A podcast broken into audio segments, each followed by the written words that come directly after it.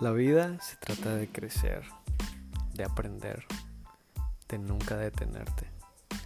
Sobre la mesa nos llevará a diferentes temas de conversación, de aprendizaje o de lo que sea que nosotros podamos usar para ir hacia adelante nunca dejar de crecer en estos temas que siempre vamos a poner sobre la mesa. Gracias por estar en este momento en ese lugar disfrútalo.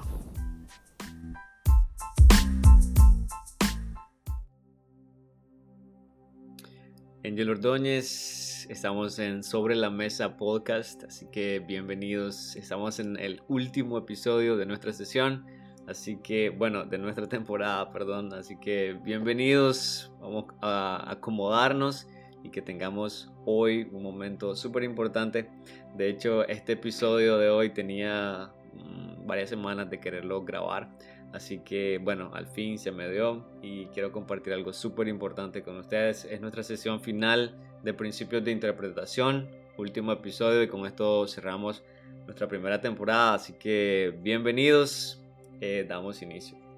Una de las cosas que quería enseñarles a ustedes durante ese tiempo, es que aprendamos, ya que tuvimos todos los principios que pudimos ver durante esta primera temporada para hacer una buena hermenéutica, para hacer una buena interpretación, hay algo súper importante que sí necesitamos tomar en cuenta.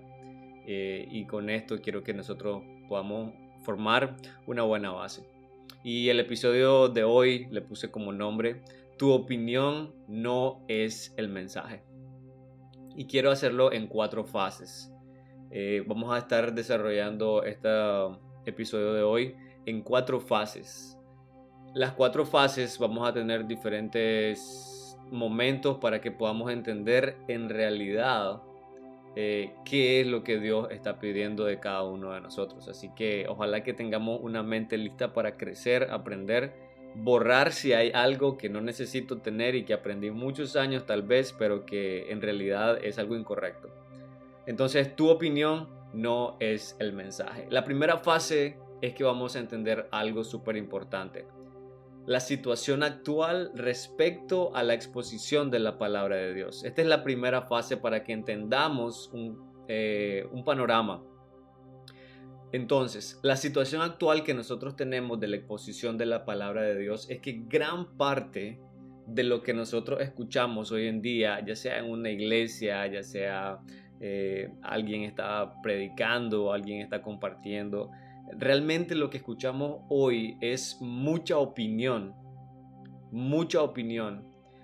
Gran parte de los mensajes que nosotros escuchamos hoy en día a veces tienen tan poco de la palabra de Dios que es increíble que de hecho tenemos que poner muchísima atención porque además de tener poca palabra de Dios, hoy en día tenemos muchísimos oradores que lo hacen muy bien. Sin embargo, es su palabra, es su propia palabra. Y es algo que nosotros tenemos que tener cuidado y ojalá que al finalizar hoy el episodio eh, podamos salir con esa mente diferente. Hoy en día las redes sociales están plagadas de palabras que alguien dijo en un mensaje. No sé si ustedes se han fijado, pero en las redes sociales de una iglesia, por ejemplo, XY Iglesia, ustedes pueden ver y lo que se comparte durante la semana son citas o versos de lo que el predicador dijo durante el mensaje. Pocas veces vemos un verso pocas veces vemos palabras que se dijeron durante el mensaje. No es la Biblia. Entonces, la forma en que nosotros estamos escuchando hoy la Biblia viene más basada en una opinión. Entonces, cuando nosotros exponemos la Biblia, a veces exponemos más nuestra opinión y después metemos la palabra de Dios. Entonces, eh, la forma que nosotros exponemos o que muchos de nosotros llegamos al error es que exponemos nuestra perspectiva, pero nunca o pocas veces de una perspectiva bíblica. Hoy en día creo que nosotros estamos llenos de tantas creencias personales, de tantas opiniones, que realmente solo utilizamos la Biblia para que soporten nuestras opiniones.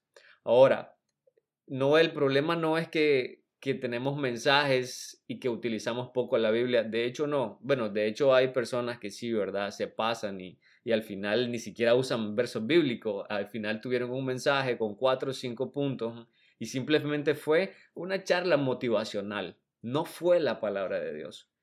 Entonces hoy podemos decir que hay más palabras propias u opiniones y hay menos palabra de Dios. No sé si ustedes se pueden eh, fijar en los lugares así, ¿no? Se comparte una frase de alguien famoso, una frase de un predicador que ya murió buenísimo. Eh, y yo no estoy diciendo que las palabras estén malas, no estoy diciendo que, que están diciendo algo incorrecto. Lo que estoy diciendo es que la opinión ha llegado a estar sobre la palabra de Dios.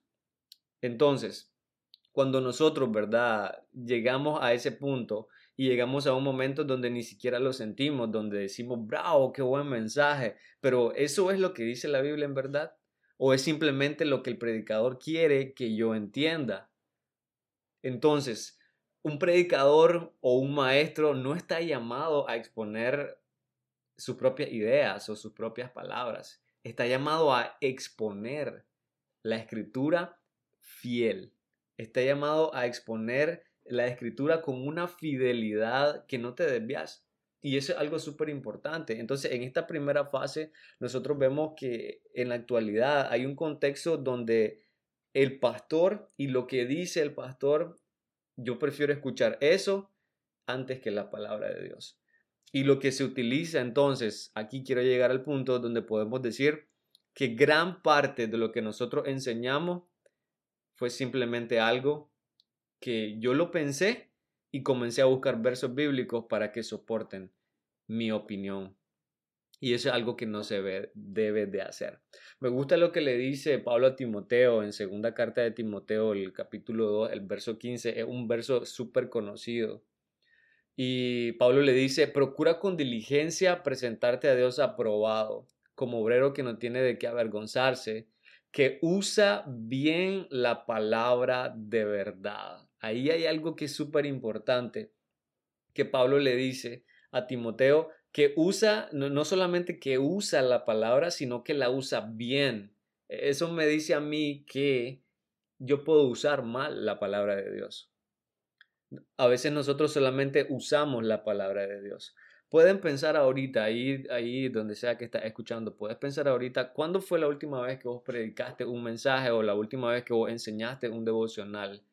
¿Qué fue ese devocional? ¿Fue un, un, pensamiento que se te vino y comenzaste a buscar versos bíblicos para apoyar tu pensamiento? ¿O fue algo extraído literalmente de la Biblia? tengo un tema que quiero compartir, entonces, bueno, luego comienzo a buscar versículos, lo pongo en Google, eh, ok, eh, versos sobre eh, mentiras, mm, versos sobre enseñanza. y lo que comenzamos es hacer una búsqueda de versos que nos pueden ayudar para soportar mi opinión. Pablo le está diciendo a Timoteo, hay que usar bien la palabra. No solamente es usar la palabra, es usarla de una forma correcta. De hecho, lo que estamos haciendo en esta primera temporada, aprendiendo con hermenéutica, es eso. Cómo nosotros podemos tener una buena interpretación. Cómo podemos tener una buena interpretación para que podamos enseñarla de una forma correcta, de una forma no manipulada, de una forma que sea la que Dios quiere que yo enseñe no lo que yo quiero enseñar o que la gente quiere eh, o que le quiero que la gente entienda. Y aquí vamos a entrar, a la segunda fase.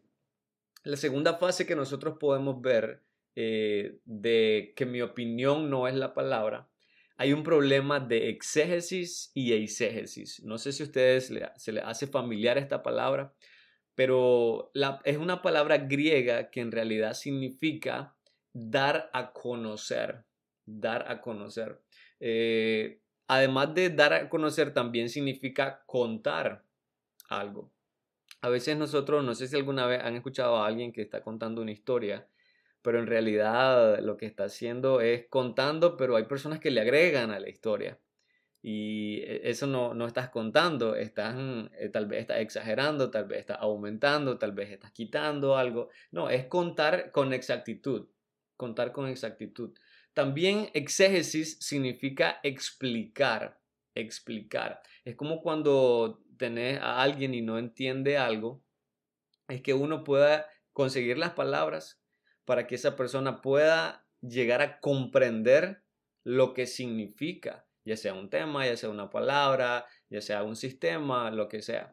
También significa relatar, pero todo eso es hacerlo con exactitud, sin alteración, sin omisión.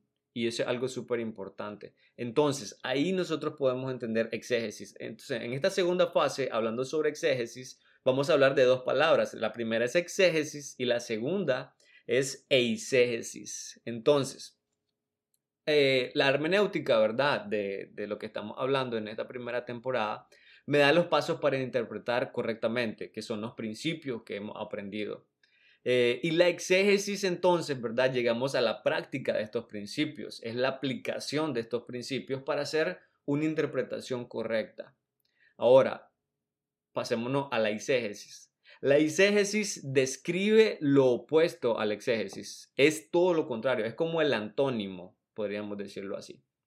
Eh, la exégesis intenta encontrar la interpretación correcta y objetiva del texto del texto bíblico estamos hablando. Ahora, la eisegesis e eisegesis busca que el texto diga lo que el intérprete quiere que diga, con propósito.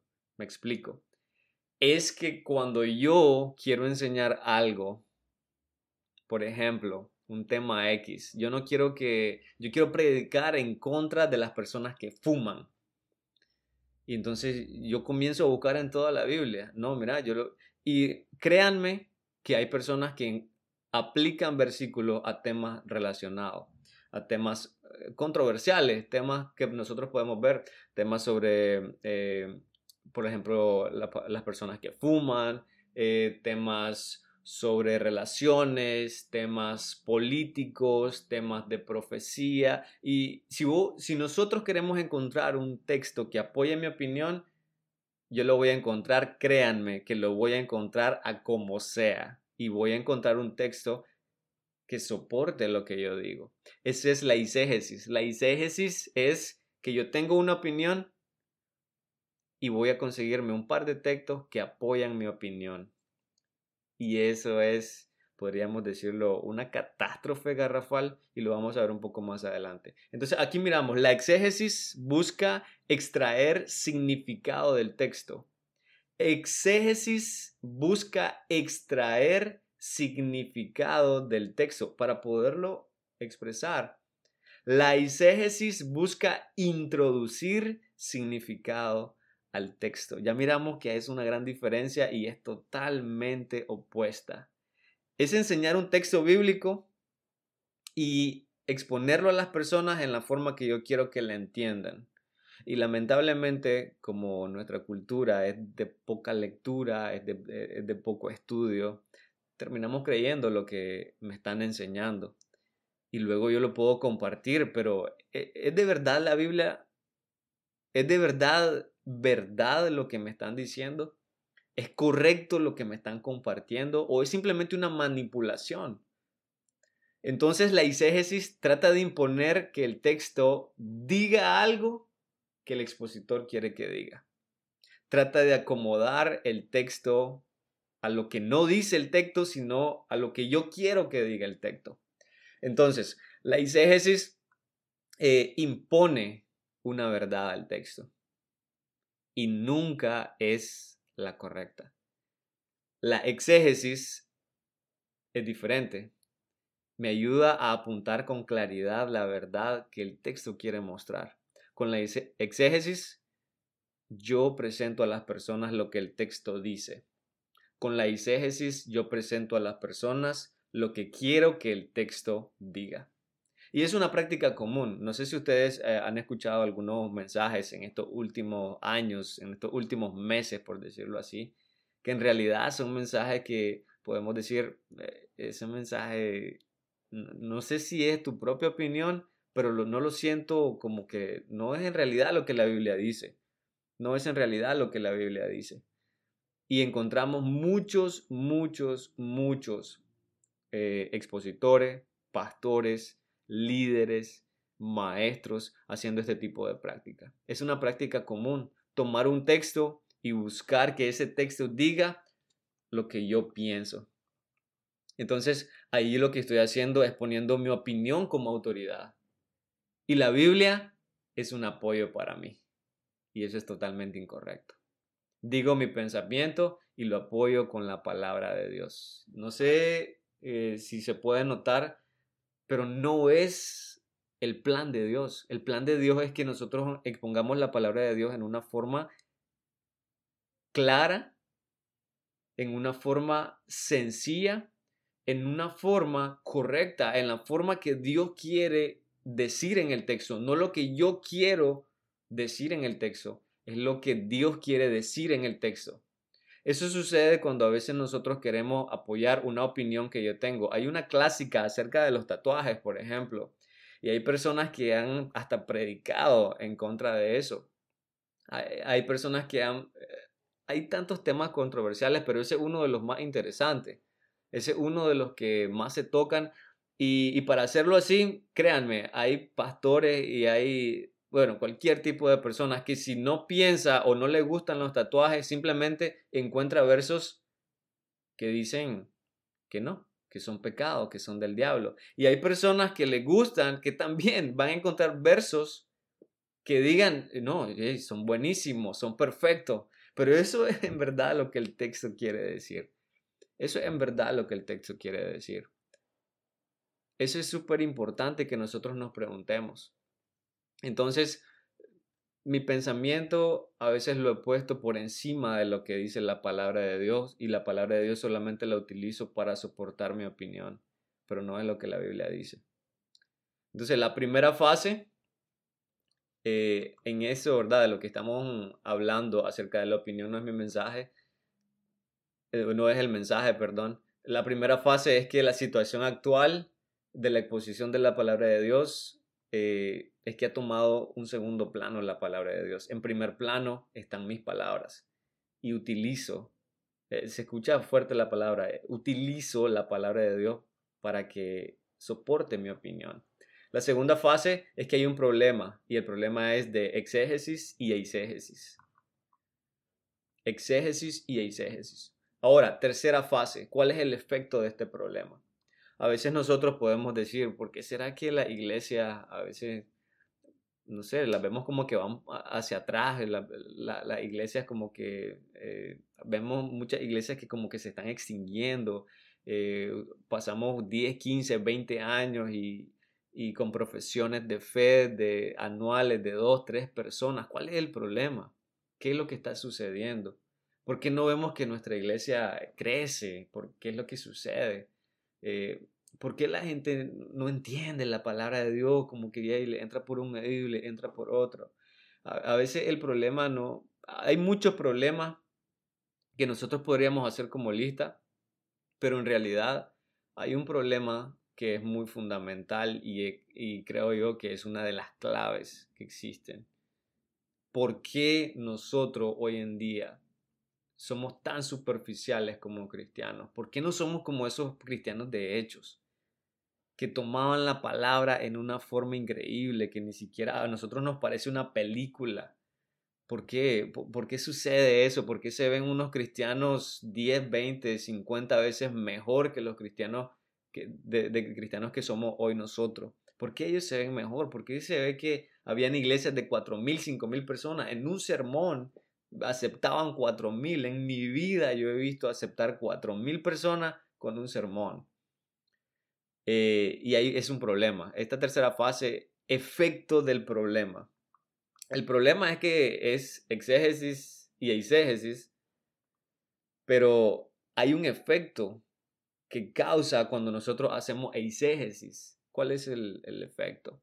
El efecto es ese. No tenemos cristianos fuertes, no tenemos cristianos eh, maduros, no tenemos cristianos profundos con raíces eh, imbatibles, inmovibles. Pero hay algo y es eso, exégesis. Se nos ha perdido.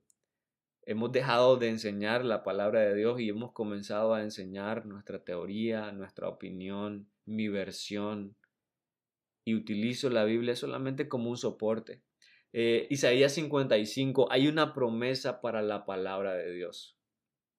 Hay una promesa de, bueno, lo, leamos. Eh, Isaías 55, 10 dice así, porque como desciende de los cielos la lluvia y la nieve y no vuelve allá, sino que riega la tierra y la hace germinar y producir, y da semilla al que siembra y pan al que come. Versículo 11, así será mi palabra que sale de mi boca. No volverá vacía, sino que hará lo que yo quiero y será prosperada en aquello para lo que la envié. Hay algo importante en este versículo 11. Así será mi palabra que sale de mi boca, no volverá vacía. No sé si notamos ya que la realidad es que la que tiene el efecto y la que tiene el poder no es mi opinión, no es mi versión, no es mi eh, perspectiva. Lo que tiene un efecto y un poder es la palabra de Dios. Dice sí, y será mi palabra que sale de mi boca, Dios diciendo, no es tu palabra, no es tu opinión, es mi palabra, es lo que sale de mi boca. ¿Y qué es lo que dice? No volverá a mí vacía, sino que hará lo que yo quiero. Lo que sucede es que como nosotros hemos dejado de poner número uno la palabra de Dios, lo que sembramos es nuestra opinión y nuestras palabras, tenemos resultados terrenales. No es nuestras palabras sembradas las que no van a volver vacías. Nuestras palabras sí vuelven vacías. La palabra de Dios esa nunca va a volver vacía. Entonces, lo que sucede es que como nosotros hemos comenzado a enseñar mi opinión, mi versión, mi palabra no tiene ninguna promesa. Mi palabra, yo no soy Dios. Yo tengo que expresar la palabra de Dios. Yo tengo que enseñar la palabra literal de Dios. No es lo que yo quiero que, lo, que la palabra diga. Es lo que realmente dice la palabra de Dios. La promesa es que su palabra tiene el poder, su promesa tiene un efecto, mi opinión no tiene nada, mi palabra no significa nada. Es su palabra. Entonces, como lo que yo predico es mi opinión apoyado con la Biblia, no tiene el efecto que tiene la palabra de Dios. No tiene ese efecto. ¿Por qué tenemos resultados pobres? Porque sembramos nuestra propia palabra. Fin. Nuestros mensajes están llenos de opinión con un par de versos bíblicos. No, en realidad necesita, necesitamos iniciar a enseñar de verdad la palabra de Dios. La palabra de Dios pienso que está, ha pasado a un segundo plano. Eh, solamente pongámonos a pensar en nuestros amigos o en nosotros mismos. ¿Qué cosas nosotros cuando se trata de compartir cosas bíblicas, ¿qué es lo que nosotros compartimos? ¿Qué hemos compartido más? ¿Un verso bíblico o lo que alguien dijo en un mensaje bíblico? O lo que alguien dijo, que a veces nosotros leemos una, eh, unos versos, una palabra que alguien dijo, una frase, y esa frase nos llega al corazón. Pero es la palabra, es una palabra de alguien. Esa palabra va a volver vacía la palabra de Dios es la que no va a volver vacía. ¿Qué es lo que más yo he compartido? He compartido más la opinión de alguien, una paráfrasis de la palabra de Dios, o he compartido un verso bíblico de verdad. Eso es súper importante que nosotros podamos entender. Entonces, el efecto es que cada vez nuestra iglesia está más cerca de opiniones y más lejos de la palabra de Dios. Número uno, lo que dice el expositor, el pastor, el maestro. Y segundo, lo que dice la palabra de Dios. Simplemente lo utilizamos para que nuestra palabra sea creíble. Y a veces llegamos hasta manipular. De hecho, normalmente es lo que hacemos. Cuando nosotros queremos que alguien más o que todas las personas piensen como yo, yo voy a usar la Biblia para que me crean y van a ver que en la Biblia sale y yo lo voy a encontrar porque yo voy a sacar todos los versos que me sean necesarios del contexto y voy a enseñar que están en el contexto. Eso es lo peor.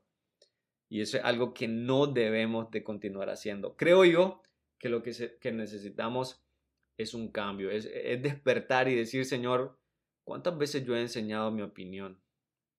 ¿Cuántas veces yo he enseñado mi opinión? ¿Cuántas veces yo he manipulado los versos. No, yo nunca he hecho eso. Eh, no, en realidad yo enseño la Biblia literalmente. Bueno, felicidades por usted. Pero hablo para los que sí pueden reconocerlo. Para los que sí pueden decir, eh, yo lo he hecho. Yo lo he hecho. He querido que, que mi opinión tenga, tenga poder y que mi opinión se pueda escuchar y he usado la palabra de Dios. Para esas personas que lo reconocen, es para lo que estoy diciendo esto. Eh, fase número cuatro, ¿cuál es la solución que nosotros podemos ver? ¿Cuál es la solución? Sencilla y está en la palabra de Dios. Pablo le, le, dijo a Timoteo unas palabras en la segunda carta de Timoteo, también el verso 4. Le dice así, el verso 1, te encarezco delante de Dios y del Señor Jesucristo. Te encarezco. Solo fíjense en esa palabra. Delante de Dios y del Señor Jesucristo, que juzgará a los vivos y a los muertos en su manifestación y en su reino. Que prediques la palabra. Esa es la solución. Esa es la solución, es predicar la palabra. No necesito andar inventando lo que ya está ahí. Tengo 66 libros para divertirme y expresar lo que dice el texto. Verso 2, que prediques la palabra, que hices a tiempo y fuera de tiempo la palabra siempre. Redarguye con la palabra, reprende con la palabra, exhorta con toda paciencia y doctrina.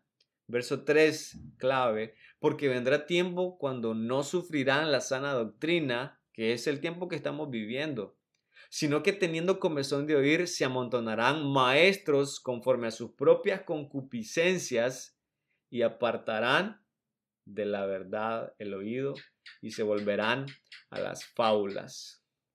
Eso se llama eisegesis. Van a venir un montón de maestros que lo que van a hacer es que se van a apartar de la verdad y van a comenzar a enseñar su propia opinión.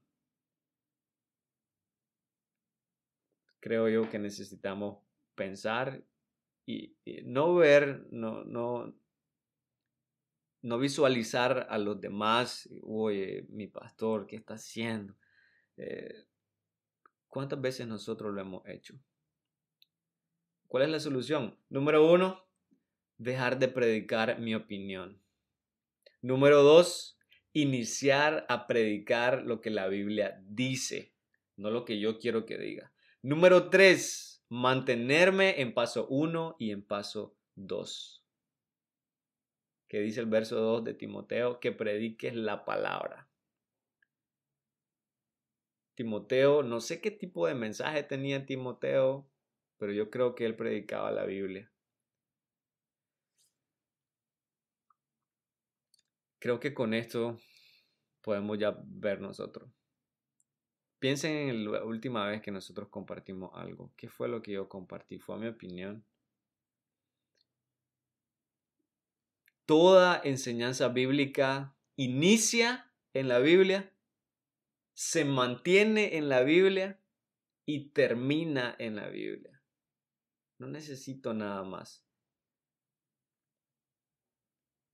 ¿Qué es lo que yo necesito entonces cuando yo preparo un mensaje? ¿Qué es lo que yo necesito? Yo solamente necesito escuchar al Espíritu Santo. Ir a la palabra y ver qué es lo que dice el texto. Y ahí yo comienzo a crear mi mensaje. Todos sabemos cuál era la enseñanza de los apóstoles. En realidad, los apóstoles enseñaban así. era la Biblia en bruto, por decirlo así. Jesús murió, Jesús resucitó y nosotros necesitamos arrepentirnos. Fin, podemos decir, ¿qué mensaje más aburrido? ¿Qué mensaje más? Oye, no tenía ni una ilustración este tipo. Eh, si eso ya lo sabemos. Pero ¿sabe cuál es el resultado de enseñar la palabra de Dios? Más de cuatro mil personas en un solo mensaje aceptaron a Cristo. Sé que todos conocen la historia, pero yo en lo personal nunca he visto que en un mensaje aceptan cuatro mil personas. Yo necesito enseñar la Biblia porque a eso fuimos llamados. No estoy hablando de que no podemos usar la creatividad, de que no, no, no, no, no, no, no me malentiendan. Estoy hablando de que yo necesito enseñar lo que el texto dice. Hay miles de formas de hacerlo sin perder el norte. No perdamos el norte. Necesitamos enseñar la Biblia de verdad. Para terminar, básicamente hay dos perspectivas que yo puedo tener. Si yo soy un predicador, si yo soy un pastor, un maestro, tengo tres preguntas. Número uno, cuando terminemos de tener nuestro sermón, de prepararlo, la primera pregunta que debemos de hacernos es, ¿este mensaje es la palabra de Dios o es mi opinión? Segunda pregunta, ¿este mensaje dice lo que Dios quiere que diga o es algo que me interesa que diga? Este mensaje, tercera pregunta, perdón, ¿este mensaje es una verdad bíblica o es mi verdad? Primera perspectiva si soy un predicador. Segunda perspectiva si yo soy una audiencia. Eso que está diciendo el predicador o el pastor es la Biblia en verdad. Eso es lo que el texto dice de verdad. Segunda pregunta. Eso es lo que el texto dice en verdad o está manipulado. No sé si ustedes han visto, hay personas que solamente utilizan, eh, bueno, hay dos extremos. Eh, los que sacan los versos fuera de contexto totalmente y los que sacan frases. A veces nosotros escuchamos, ¿verdad? Predicadores diferentes que tal vez solo utilizan una, dos, tres palabras de un solo verso y de ahí sacan completamente una serie de sermones.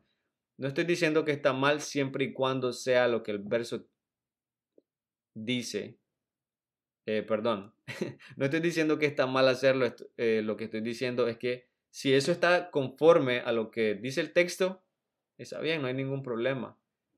Pero lo que normalmente sucede cuando pasa eso es que yo comienzo a sacar, y de tan profundo que yo quiero ser, es que yo comienzo a sacar piezas que me funcionan. Yo comienzo a sacar las piezas que me funcionan. Es como ir a un desarme eh, ir y preguntar y comprar las piezas que yo necesito.